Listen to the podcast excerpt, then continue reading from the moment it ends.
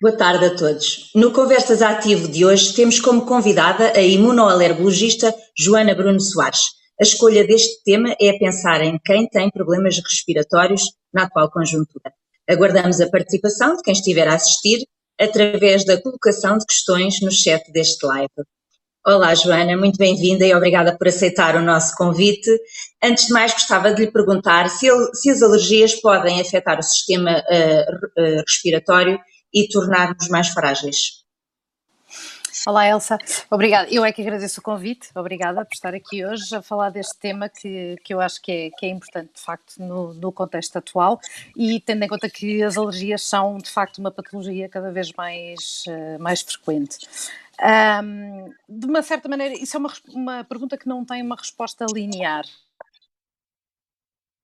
Os dados que precisamos para de uma certa forma, uh, diretamente dizemos que sim, ou seja, nós sabemos que os doentes alérgicos, e aqui falamos particularmente dos doentes asmáticos, mais do que propriamente dos doentes com outro tipo de alergias que não sejam a asma, que têm maior propensão ou terão maior risco ou maior facilidade em, uh, em apanhar infecções, no fundo.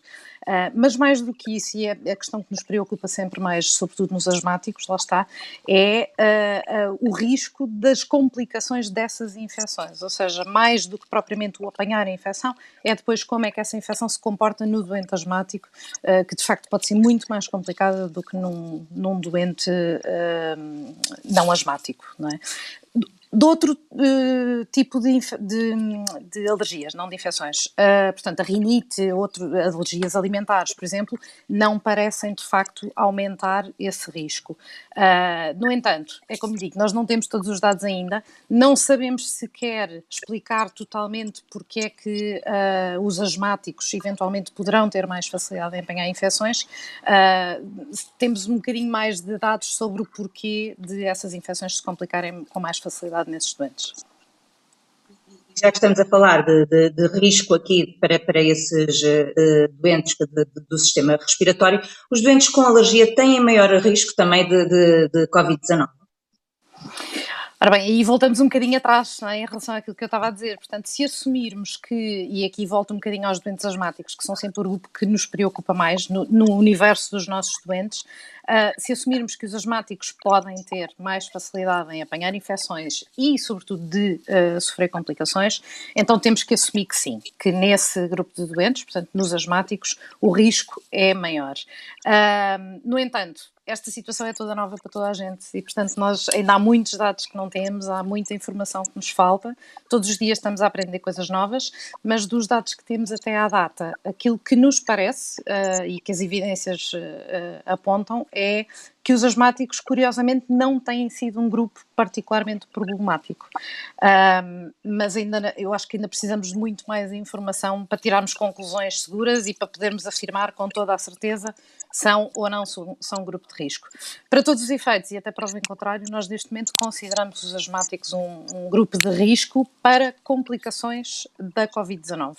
Não propriamente para contrair a, infe a infecção por este vírus, mas sobretudo para as complicações, que são aquelas que que, que se tenha falado uh, nos últimos meses, mais do que outra coisa qualquer. A minha pergunta seguinte é mesmo uh, ao encontro dessa resposta, que é quais são as consequências? Já percebemos também que não há aqui um, um, um padrão ainda de, de, sobre o qual possa, possa falar, mas quais são as consequências de infecção Covid-19 uh, neste, neste, nestas pessoas com asma, que, pelo que diz, parece que é, que é, que é o caso mais uh, complicado, mas também nos, nos outros, nas outras alergias, como as rinites e, e outras alergias. Um, no, começando então pelos outros, uh, que provavelmente será uma resposta mais fácil, neste momento não há evidências de que haja uh, consequências particulares para um doente com rinite, um doente com uma alergia alimentar, portanto, com outro tipo de patologias alérgicas. Portanto, aí uh, enquadraremos esses doentes provavelmente no grupo de, das pessoas saudáveis que contraem a, a Covid-19.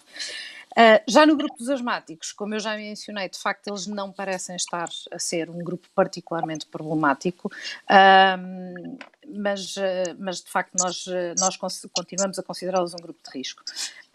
pensando nas consequências, temos que olhar não só para o grupo dos asmáticos, mas no geral desta situação agora, portanto, dos infectados pelo vírus SARS-CoV-2 uh, e, portanto, que contraem a doença Covid-19, uh, temos essencialmente uh, dois grandes universos: aqueles que têm a doença ligeira, banal, uh, semelhante a uma gripe, uma constipação banal e que até pode passar despercebida ou que até podem ser assintomáticos, portanto que não têm à partida consequências uh, de maior uh, da infecção e depois aqueles que se complicam, portanto aqueles que sofrem doença grave, aqueles que precisam de internamento, de cuidados intensivos, de ventilação eventual, etc.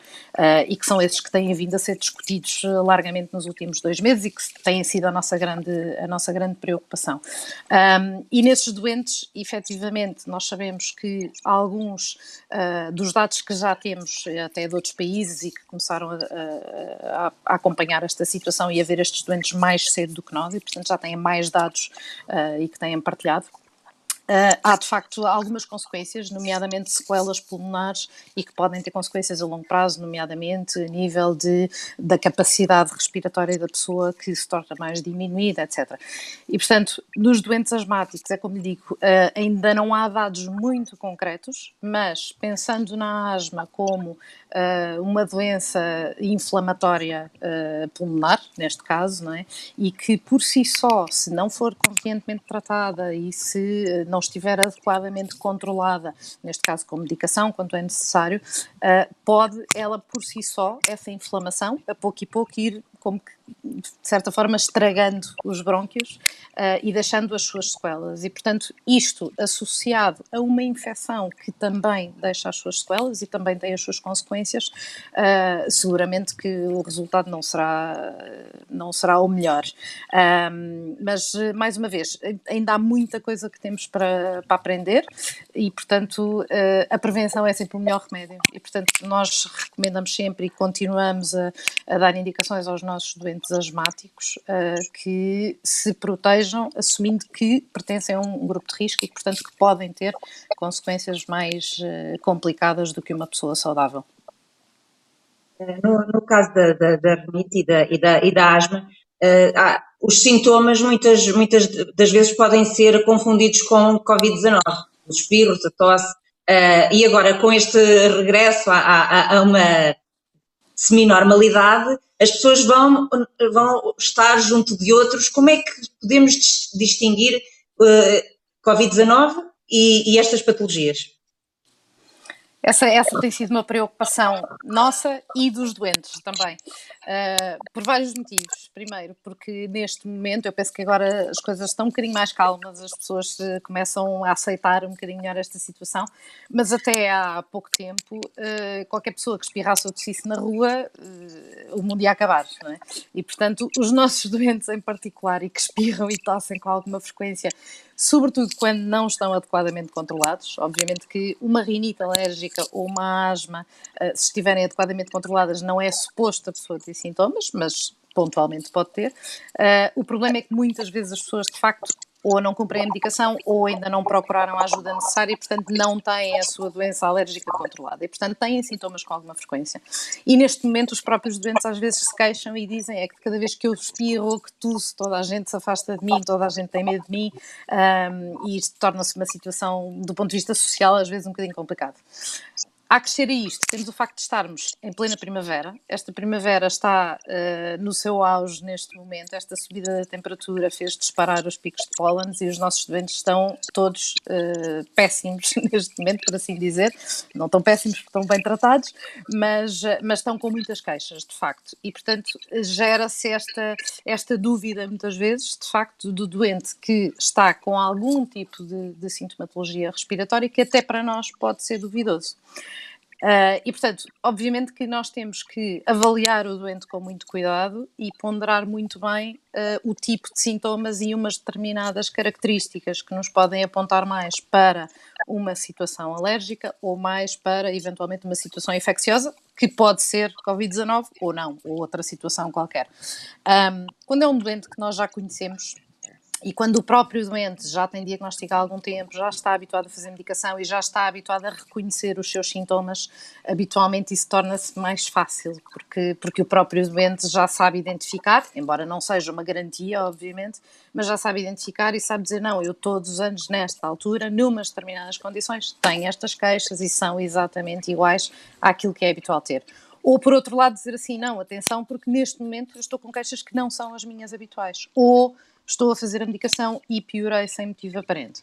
Uh, e depois há uma série de outros sintomas que são mais típicos, efetivamente, de uma, de uma infecção, de uma situação infecciosa e particularmente da Covid-19, nomeadamente a febre, o mal-estar uh, e uma série de outros sintomas, nomeadamente até gastrointestinais, que podem existir e que numa, numa crise alérgica tipicamente não existem. Uh, portanto, há algumas características que nos apontam nesse sentido, mas é essencial haver uma, uma avaliação médica quando, quando haja dúvidas e, e mesmo que não haja, haja certezas de uma coisa ou de outra, é óbvio que é essencial a orientação médica num sentido ou no outro. Eh, eh, depois também temos aqui a situação de que agora todos nós devemos usar máscaras. E se, se tiver uma, uma reação alérgica ou de pele ou mesmo respiratória em, em consequência do uso da máscara, o que é que aconselha? Um, em relação às máscaras, isto é, requer algum hábito e, e, não, é, não é fácil, mesmo para quem está habituado a usar máscara muitas horas por dia, médicos, essencialmente médicos, enfermeiros, etc. Um, nem sempre é fácil e às vezes é difícil tolerar, dependendo das condições do ambiente, do calor, etc. Uh, para uma pessoa que não está habituada, pode ser extremamente difícil, independentemente de ter problemas respiratórios ou não. Mas efetivamente, os nossos doentes com rinite ou com asma, e portanto que já têm uh, tendência para ter algum tipo de, de, sintomas respiratórios, é uma queixa que têm muito, muito frequentemente, que é que têm mais dificuldade em tolerar a máscara. Um, eu diria que provavelmente isso também se prende um bocadinho com o facto de muitas vezes não terem os seus sintomas controlados. E, portanto, obviamente, uma pessoa que já está com dificuldade em respirar, seja porque tem uma obstrução nasal, portanto, nariz tapado, seja porque não tem a sua asma controlada e, portanto, já tem falta de ar por si, obviamente que se tiver uma barreira à respiração, uh, isso uh, vai, vai influenciar seguramente esses sintomas e agravar. Um, eu diria que no caso da parte respiratória, dos sintomas respiratórios, será mais essa a influência do que propriamente uma reação alérgica à máscara, embora essa não seja impossível, mas que não, é, não será seguramente tão, tão frequente. Em relação a esta situação, uh, o conselho é sempre o mesmo que damos uh, em relação a tudo, que é, é essencial os, uh, os sintomas estarem adequadamente controlados. Portanto, a pessoa que está a fazer medicação, se está com sintomas, tem que reajustar a sua medicação, tem que ser avaliado. Se não está a fazer medicação porque nunca, nunca foi diagnosticado, nunca, ainda não iniciou o seu tratamento, deve procurar ajuda médica e deve ser adequadamente medicado, um, com o objetivo de controlar esses sintomas e isso seguramente que irá melhorar a, a, a tolerância à máscara. Em relação à questão da pele, e isso nos nossos doentes também, é, também pode ser problemático, porque tipicamente o doente alérgico tem tendência para ter uma pele mais sensível, mesmo que não tenha propriamente um eczema uh, manifesto ou, ou, alergias de contacto, que é o que se chamam este tipo de alergias, que ocorrem, lá está, por contacto direto com uma substância, que neste caso será o material da máscara. Um, isto pode ocorrer, eu até agora ainda não vi nenhum, confesso, uh, mas efetivamente essa, é, essa pode ser uma preocupação. Um, e, portanto, uh, no caso disso acontecer, obviamente que uh, a máscara deverá ser evitada, embora em determinadas situações não, não se possa fazer. Deve ser procurada ajuda médica uh, e, idealmente, deve-se tentar perceber qual foi, o doente deve tentar uh, saber, ou pelo menos uh, guardar a referência de qual era a máscara que estava a usar, para depois eventualmente se investigar a composição dessa máscara e perceber se havia alguma substância específica que se possa identificar e que possa ser evitada. De uma maneira geral, porque isto não é uma, não é uma investigação que se faça assim do dia para a noite, e apesar de tudo, um doente que possa eventualmente eh, estar perante esta situação, portanto, com uma reação local e que precise de ajuda imediata, neste momento até tem acesso às teleconsultas, portanto, são consultas que são feitas por esta via, desta forma, uh, e que nós facilmente conseguimos, através de vídeo, ver que tipo de lesões é que são e, portanto, uh, que são uma grande ajuda nesta fase. Uh, mas, obviamente, que não poderá, por esta via, fazer os testes adequados a perceber qual foi a causa da, da reação. E, portanto, o que precisamos é, no momento, além de tratar a reação, uh, arranjar uma alternativa. Um, a maioria das máscaras comunitárias, portanto, que são usadas, aquelas que são chamadas máscaras caseiras neste momento, um, provavelmente serão feitas de algodão. E o algodão é sempre uh, a melhor, uh, o melhor tecido, o melhor material uh, para os doentes alérgicos, porque é aquele que tem menos tendência para induzir reações alérgicas, quer alérgicas, quer irritativas, que são reações não alérgicas, mas causam sintomas muito semelhantes uh, por contacto também, e portanto que também poderá ser essa uh, a situação. Essa era uma das perguntas que eu gostaria de lhe fazer. Uh, tirando esta, esta alergia de contacto de que está a falar, eu gostaria de, de saber se tem alguma máscara que aconselha de, das tantas que há no mercado para quem tem problemas respiratórios. Não, eh, não, não, não tenho uma marca específica que aconselha. Um, há vários tipos de máscaras, efetivamente, em termos de modelo e da maneira como, do objetivo uh, que têm, não é? do propósito que servem, e uh, o, o os materiais que são feitos, etc.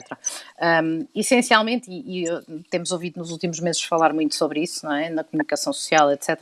Um, existem dois uh, modelos de máscaras que são aqueles que têm sido mais falados e, e provavelmente mais usados, que são uh, as máscaras cirúrgicas, uh, portanto são aquelas mais comuns, e depois existem as chamadas as máscaras as P2 ou de nível 2, ou que, ou que em alguns países também se, a designação é, N95 e cá também tem aparecido. E essas são máscaras uh, que acabam por ser uh, mais protetoras, digamos assim, no geral, uh, quer para o outro, quer para a própria pessoa, mas que na realidade nós reservamos, mesmo nós profissionais de saúde, reservamos para situações de alto risco. Porquê? Porque são máscaras que efetivamente dificultam muito mais a respiração, porque ficam totalmente seladas e, portanto, a entrada de ar não se faz como numa máscara cirúrgica. A máscara cirúrgica, que é aquela que, que é de facto mais usada um, e que a, maioria das máscaras caseiras ou comunitárias, não é? Portanto, que são máscaras que não são uh, habitualmente certificadas para uso médico uh, e que podem ser feitas em casa, lá está, de tecidos de algodão, etc. Há uma série de, neste momento, de indicações para fazer essas máscaras, uh, mas é um modelo que de facto cobre a parte do nariz e da boca, que é isso que se pretende. Portanto, impede, se a pessoa estiver infectada, que uh, sejam transmitidas as gotículas respiratórias que transmitem o vírus, não é? porque ficam, uh, e aquilo uh, faz uma barreira física no fundo e, portanto, as gotículas não são transmitidas, mas a entrada de ar não é feita Uh, maioritariamente através do tecido em si, mas pelos lados, por cima, por baixo, porque a máscara não é vedada. E por isso é que estas máscaras, nós, e eu acho que isto é importante que as pessoas percebam, não servem quando eu a estou a usar, não servem para me proteger a mim, servem para proteger quem está à minha volta, no caso de eu estar infectada. Daí o ser importante, em ambientes fechados, uh, espaços públicos, neste caso, uh, toda a gente usar, porque se toda a gente tiver a máscara posta, há de facto uma proteção comunitária, não é? Agora, se nem toda a gente usar, se uma pessoa estiver infectada, eu que estou de máscara não vou estar protegida dessa pessoa. Um, e, portanto, essas máscaras são de facto aquelas que permitem a respiração mais facilmente, embora lá está o efeito de barreira uh, seja preciso uma pessoa habituar-se e às vezes de facto impõe algumas, algumas dificuldades, mas serão uh, as mais adequadas, quer para o uso geral da, da comunidade, quer especificamente nestes casos. Um, eu acho que é de salientar que entre uma máscara cirúrgica descartável, que é feita de um material muito específico, mais fininho, mais leve, e as máscaras caseiras feitas de tecido, de pano, e que muitas vezes acabam por ser uma camada mais grossa, uh, e muitas vezes essas podem dificultar um bocadinho mais a respiração. No entanto, não significa que não seja perfeitamente possível a adaptação do, do doente asmático ou com problemas respiratórios a este tipo de máscaras, uh, e sem qualquer, sem qualquer dificuldade. Já aqui temos algumas perguntas. Uh, uma, uhum. uma delas já, já respondeu que era precisamente sobre uh, qual a melhor máscara para quem tem problemas de respiração. A outra, uh, de, de, do, do Geraldo, é uma pessoa com alergia crónica deve procurar permanecer em teletrabalho para evitar a utilização de máscara? Aqui depende do tipo de alergia que estamos a falar. Ou seja, o mundo das alergias é muito vasto. Uh, temos alergias de pele, temos alergias respiratórias, temos alergias alimentares, temos uma série de situações diferentes e que. Uh, todas elas com sintomas uh, diferentes, uns que se sobrepõem, outros que não. nem todas elas com sintomas respiratórios e, portanto, nem todas terão. Acrescentou rinite crónica agora. Pronto. A rinite, portanto, é, uh, restringe-se aos sintomas nasais, portanto, os espirros, a obstrução nasal, uh, uh, o pingo no nariz, portanto, aqueles sintomas que, que, eu acho que toda a gente, que toda a gente conhece e que já algum dia teve, fosse de causa alérgica ou não.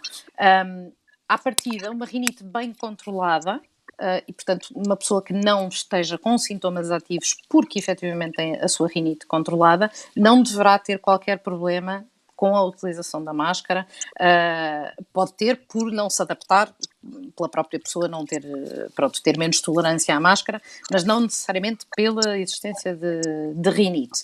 Uh, já falando de outro, e aqui vou entrar um bocadinho por outro tema que, que me tem, que é uma, é uma questão que me tem surgido muitas vezes dos meus doentes, que é se, pelo facto de terem rinite, e aqui vamos excluir os asmáticos, que já falámos, se se enquadram num grupo de risco e se devem, por esse motivo, manter-se em teletrabalho.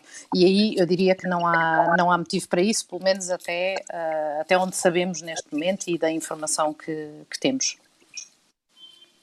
Eu tenho aqui mais uh, duas perguntas, eu vou fazê-las uh, conjuntamente porque são, são no mesmo âmbito. Uhum. Uh, a Daniela Fonseca e o Bruno Pinhão, obrigada a todos que participam no direto. A Daniela pergunta qual a opinião profissional sobre a abertura do pré-escolar em junho, 3 a 5 anos. Acha que as crianças com rinite alérgica devem ir agora em junho ou só em setembro? O Bruno Pinhão faz mais ou menos a mesma pergunta. Em, se em setembro será pior devido a um potencial aumento da carga viral ou da segunda vaga da pandemia?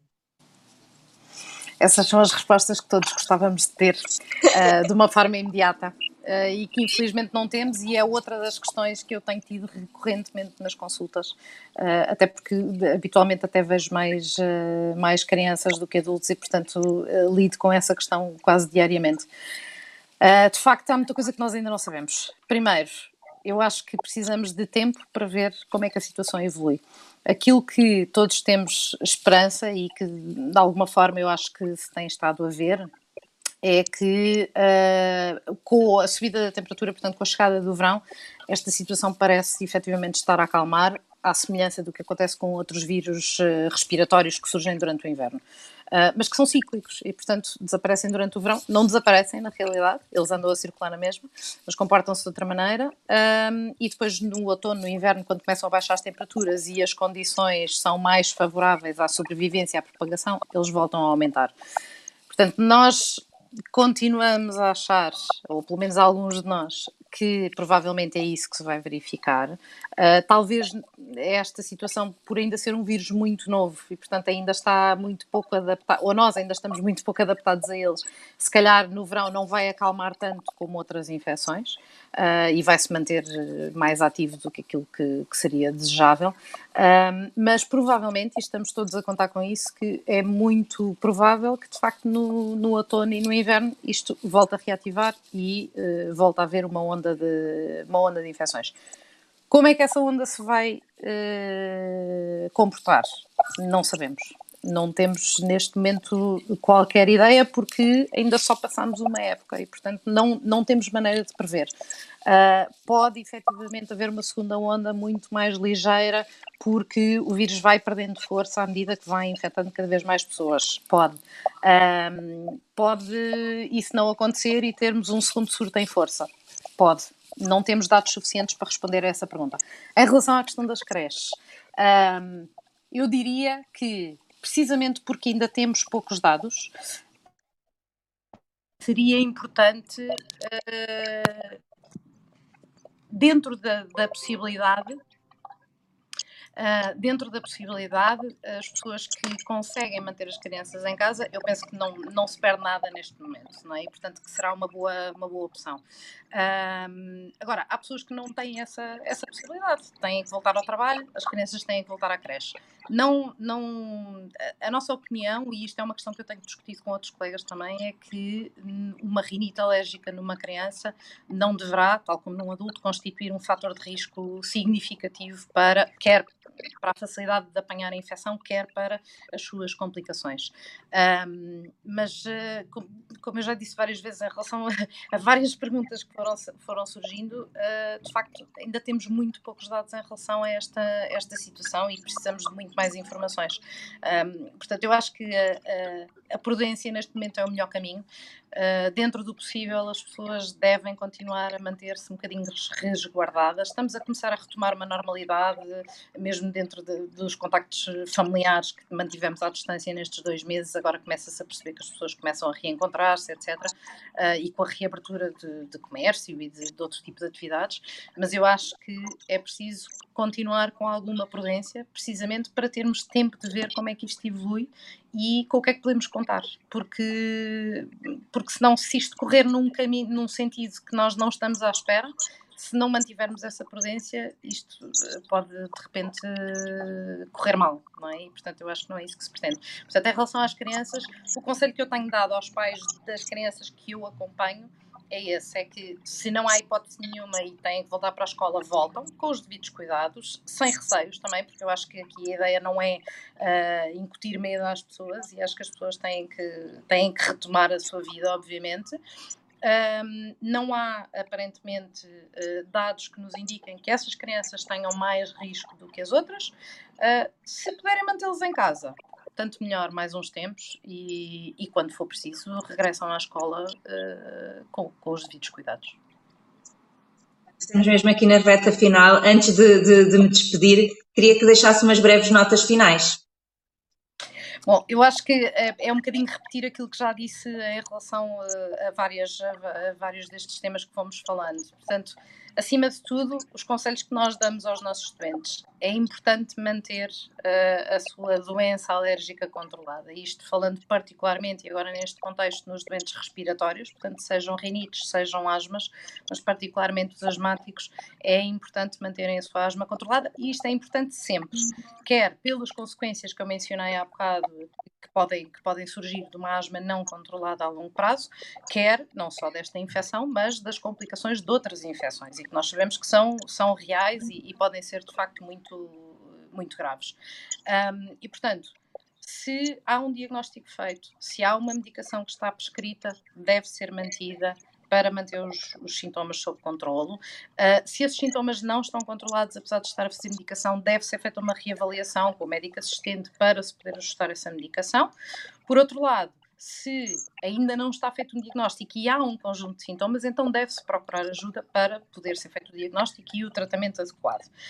Um, outra, o outro conselho que nós damos sempre, lá está, não é nesta situação em particular, mas agora mais ainda, e que se prende também com, estes, com estas questões que eu mencionei, é nem, por um lado, abandonar medicação que foi prescrita sem indicação médica, e habitualmente nós, quando medicamos o doente, dizemos esta medicação deve ser mantida por X tempo uh, ou deve ser suspendida ou suspensa uh, ao fim de X tempo, não é? portanto damos essa indicação concreta, mas se houver dúvidas devem ser esclarecidas e a medicação não deve ser parada sem indicação médica, porque há o risco de as coisas descompensarem e, portanto, uh, e, e se agravarem os sintomas. E por outro lado, também não se automedicarem sem essa indicação, exceto se houver já orientações nesse sentido. Nós, muitas vezes, aos nossos doentes, doentes que têm sintomas pontuais, que não precisam de fazer medicação a longo prazo, damos a indicação de têm esta medicação que é própria para fazer em SOS quando for preciso e explicamos quais são as situações. Portanto, acima de tudo, além dos, dos, das medidas, eh, dos cuidados gerais que têm sido divulgados pelo, pela DGS, etc., e que, que, seguramente toda a gente está a par, portanto, de, tentar continuar a manter o distanciamento, tentarem manter-se. Uh, de, certa forma recolhidos, embora agora com o calor e com o bom tempo comece a ser mais difícil, mas continuar a tentar manter alguma, alguns cuidados acima de tudo, os doentes respiratórios têm que ter esses cuidados redobrados e devem tratar a sua doença com muito, com muito cuidado e não, não a descurar, sobretudo nesta fase. Obrigada, Joana, por todos os seus esclarecimentos e obrigada a todos que nos acompanharam neste, neste direto. Nós voltamos quinta-feira às 19 contamos consigo sempre desse lado. Até lá.